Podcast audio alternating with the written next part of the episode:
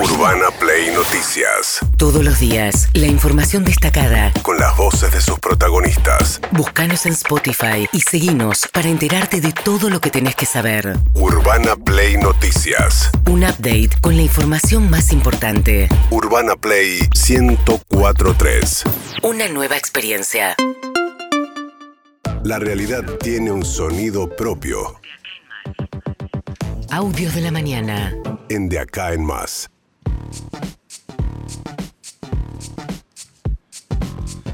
Bueno, ayer lo habíamos adelantado, Alberto Fernández iba a anunciar una ampliación de la asignación universal por hijo y lo hizo en un acto en la ciudad de Mar del Plata, en donde explicó hacia dónde iba la nueva medida. Y hoy aquí lo que estamos anunciando es que 9.000 chiquitos y chiquitas de nuestra patria que están atendidas por ustedes en hogares, en espacios como este, en, a lo largo y a lo ancho del país, que por el solo hecho de no tener madre quedan al margen de la asignación universal, ellos tienen el mismo derecho que cualquier chiquito y cualquier chiquita que lo necesita en Argentina. Y lo que estamos haciendo es ampliando los derechos de ellos y llegando a ellos porque lo están necesitando. Bueno, esto fue ayer a la tarde. Lo que eh, hizo el gobierno nacional es ampliar la asignación universal por hijo a todos los chicos, básicamente. Tanto aquellos que tienen a sus padres, este, como a aquellos que están en un instituto, como a aquellos que están en un hogar de guarda. Este, esperando, esperando ser adoptados, por ejemplo, bueno, también van a recibir la asignación universal por hijo con la condición de que ninguno de en estos casos pueden utilizar ese, dinero para vestirlo, para alimentarlo, porque eso ya tiene que estar este, cubierto. Ahora, eso fue la previa a lo que después siguió el discurso, el discurso político. El discurso político, obviamente, del presidente Alberto Fernández se refirió a los jueces, se refirió a que eran los únicos privilegiados. Y ayer eh, em, el ministro de Justicia, Soria, había deslizado la posibilidad de modificar el Consejo de la Magistratura este, vía un decreto. La portavoz presidencial, eh, Gabriela Cerruti, medio que le bajó un poco el tono.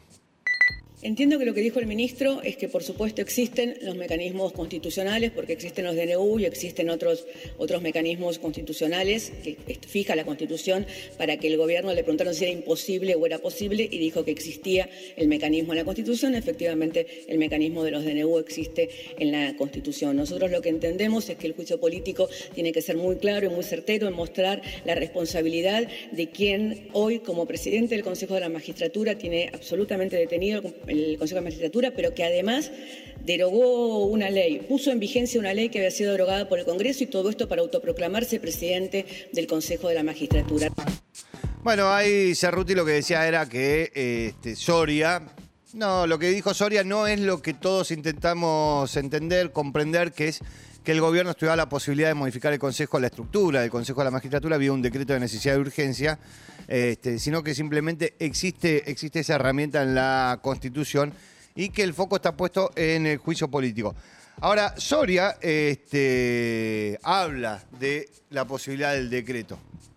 El artículo 99 que habla eh, precisamente de los decretos de necesidad de urgencia en ningún momento impide este, que se pueda llevar adelante un DNU sobre todo cuando la propia Corte en ese fallo insólito del 16 de diciembre de 2021, que es una fecha crucial porque eh, nunca antes en Argentina jueces de la Corte se habían animado a revivir una ley derogada por el Congreso de la Nación, ¿no?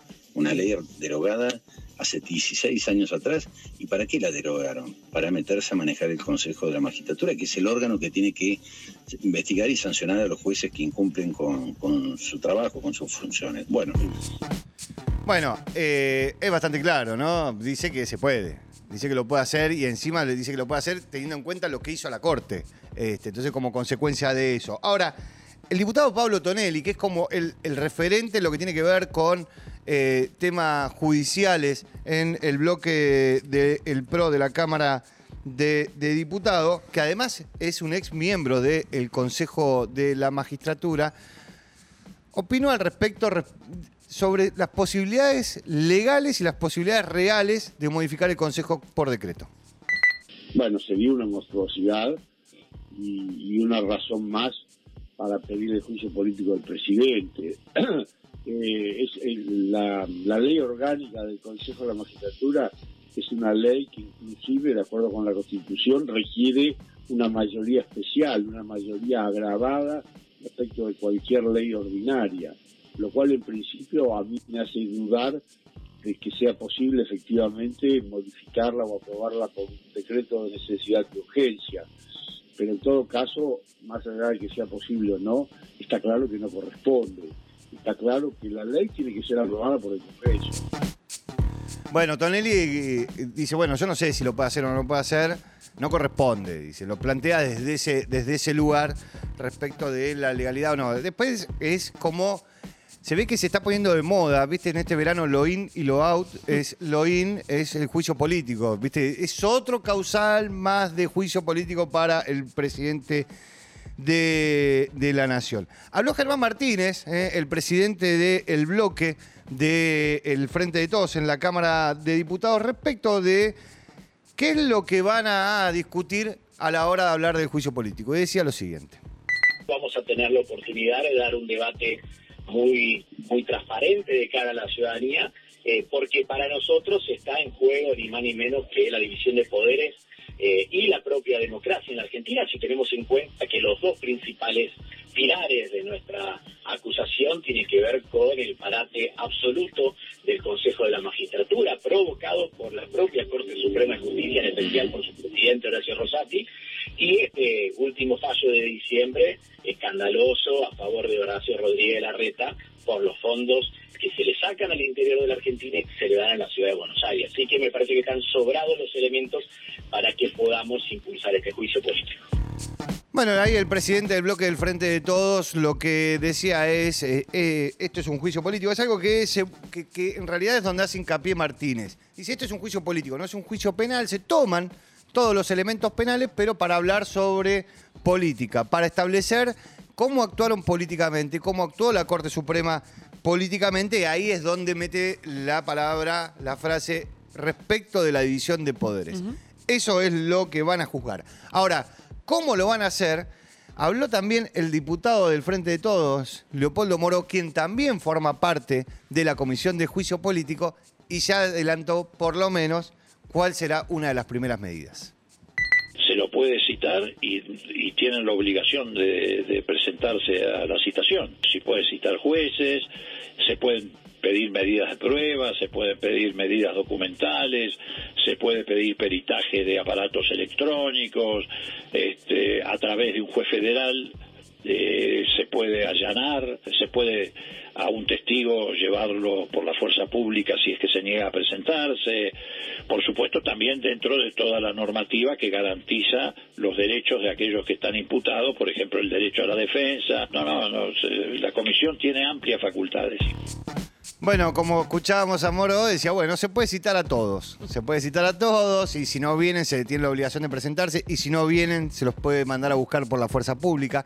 Un dato a prestarle muchísima atención de lo que dice Moró es que la comisión ¿sí? puede pedir la intervención de los teléfonos. Puede pedirle a un juez que intervenga los teléfonos de algunos. O sea, podría pedirle a un juez federal que intervenga los teléfonos de los cuatro, jefes, los cuatro jueces de la Corte Suprema.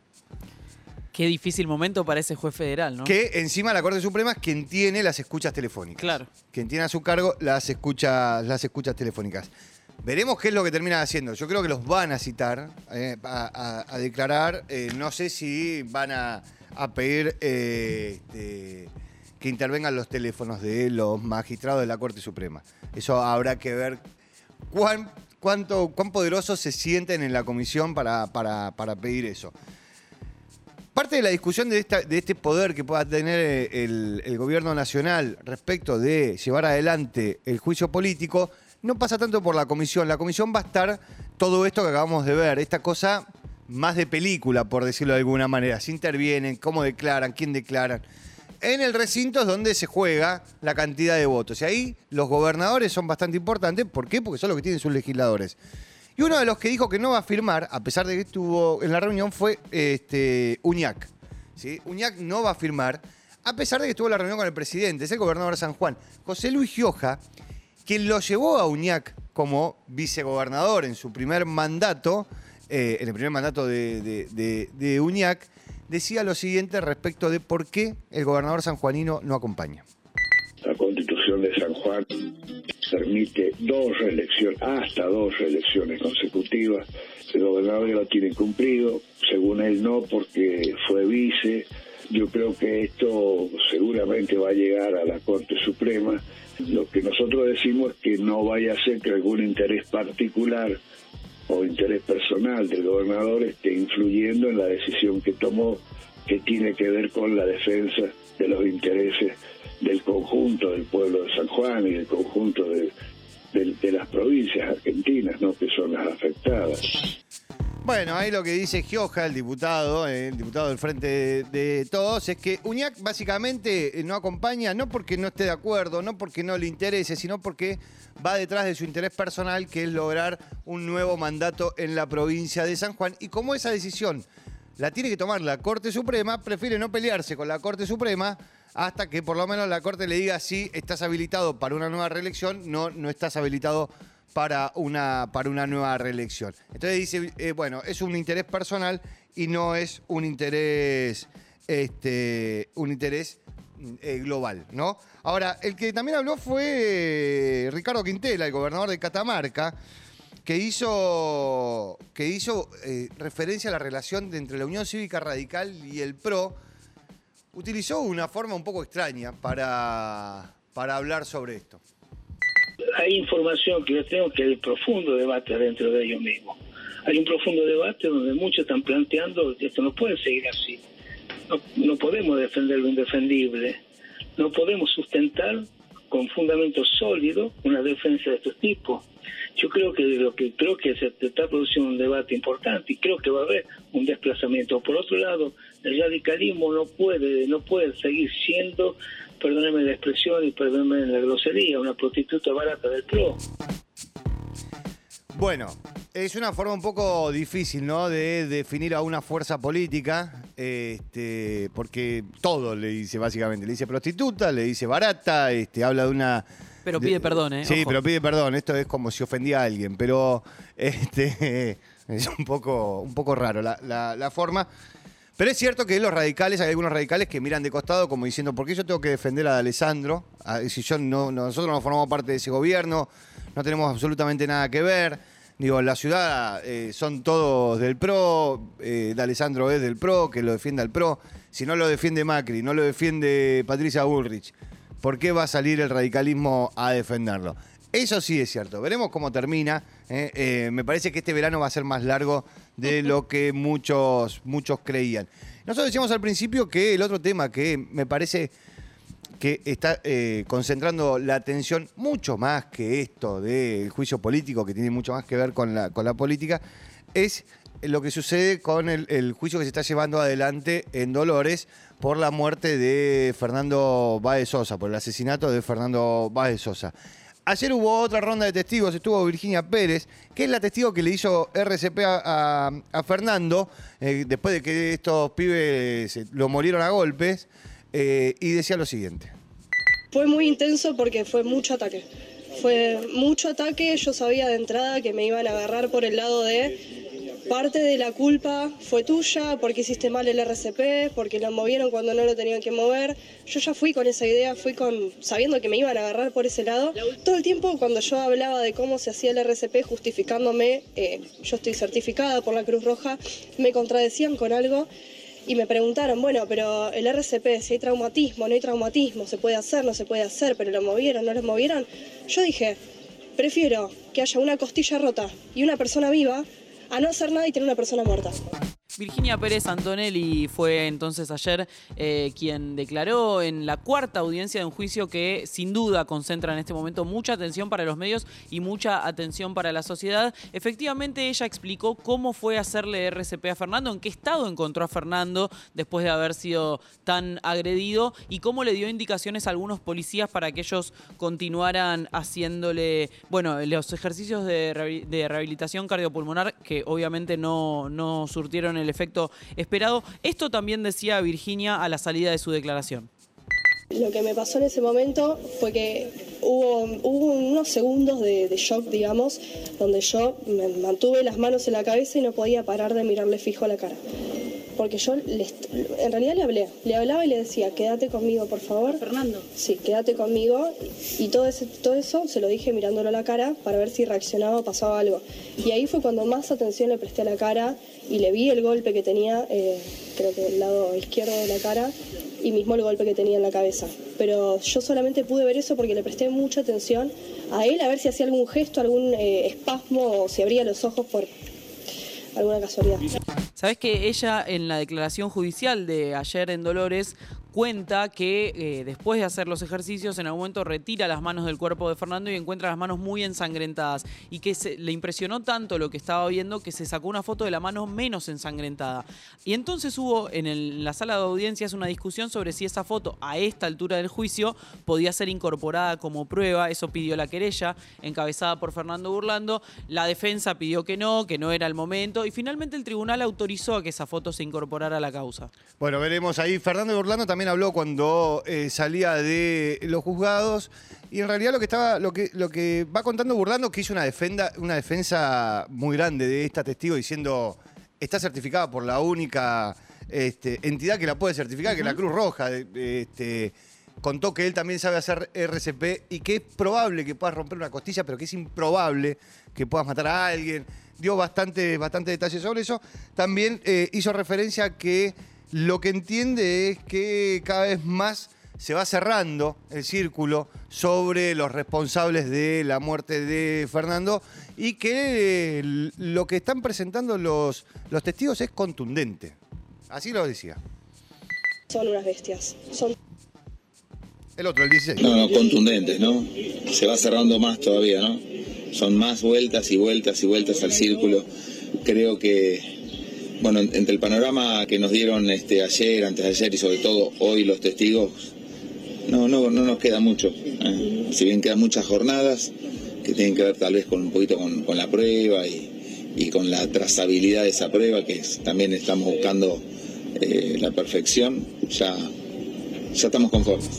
Bueno, Fernando Burlando ya adelantó que tanto él como Fabiana Méndola, que lo acompaña, o te diría que encabeza la querella, van a ir por la prisión perpetua de los ocho imputados. Van a pedir que el tribunal les dicte prisión perpetua a los ocho imputados. Va a ver qué pide la fiscalía. No, no siempre coincide el pedido de la fiscalía con el pedido de la querella. Y hasta ahora, en estas cuatro primeras audiencias, en realidad en la primera declararon Silvino y Graciela, los padres de Fernando, pero el resto de las audiencias tuvieron mucho que ver con los testigos presenciales. A partir de hoy eso va a cambiar un poco porque empieza a declarar eh, una mujer que los ve después a los ocho imputados cuando, cuando ya están retirándose de la escena, la dueña de la casa que alquilaban, es decir, no gente que presenció la ferocidad, la brutalidad del ataque. Y en ese sentido, burlando de lo que da cuenta es que efectivamente todos esos testigos dieron cuenta de que fue un ataque feroz, orquestado, por eso la acusación es por homicidio agravado por su alevosía. Urbana Play Noticias.